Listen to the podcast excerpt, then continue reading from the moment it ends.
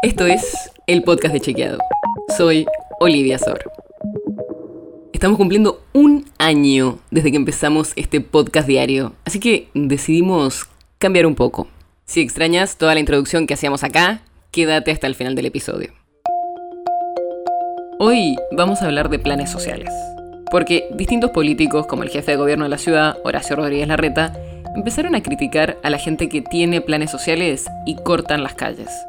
Y hasta el gobierno nacional, hace algunas semanas, dijo que le sacó el plan a una persona detenida por haber tirado piedras al Congreso durante el debate por el acuerdo con el Fondo Monetario Internacional, con el FMI. Ahora, ¿qué requisitos tienen que cumplir los beneficiarios de un programa social como la asignación universal por hijo o el plan Potenciar Trabajo? ¿En qué casos el Estado puede suspender o quitar estos programas sociales? Hablamos con distintos especialistas y nos dijeron dos cosas muy importantes. Primero, cortar una calle no es necesariamente un delito, sino que en muchos casos se trata del ejercicio legítimo del derecho a la libertad de expresión. Por eso mismo habría que analizar cada caso, y eso es algo que depende de la justicia.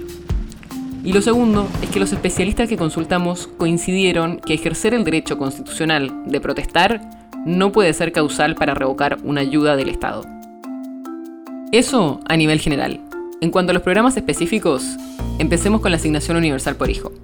Para cobrarla, los padres de hijos de entre 5 y 18 años tienen que acreditar que los chicos van a un establecimiento educativo, además del cumplimiento de controles sanitarios y del plan de vacunación obligatorio. Pero generalmente cuando se habla de planes sociales, no se está hablando tanto de la asignación universal, sino de otros programas destinados a adultos. Es el caso, por ejemplo, del plan Potenciar Trabajo, que se creó en 2020 y unificó otros programas que había antes, como Hacemos Futuro y el Salario Social Complementario. Este plan Potenciar Trabajo está destinado a gente que participa de proyectos productivos, laborales o sociocomunitarios. Estoy hablando, por ejemplo, de tareas de cuidado, reciclado, obras de construcción o infraestructura en barrios, agricultura familiar, producción de indumentaria o comercio popular. Y también el plan Potenciar Trabajo incluye a gente que busca finalizar sus estudios primarios o secundarios. Las reglas dicen que el cumplimiento de los compromisos o la inasistencia frecuente podrían generar la suspensión del beneficio y la resolución que formaliza el plan Potenciar Trabajo solo prevé la posibilidad de quitarle la prestación a una persona que está prófuga o privada de la libertad. O sea, que hay casos, pero a nivel general lo que dicen los especialistas es que protestar no es una razón para quitar un programa social. La nota sobre la que está basada este episodio fue escrita por Juan José Domínguez. Si quieres saber más sobre esto y otros temas, entra a chequeado.com o seguinos en las redes.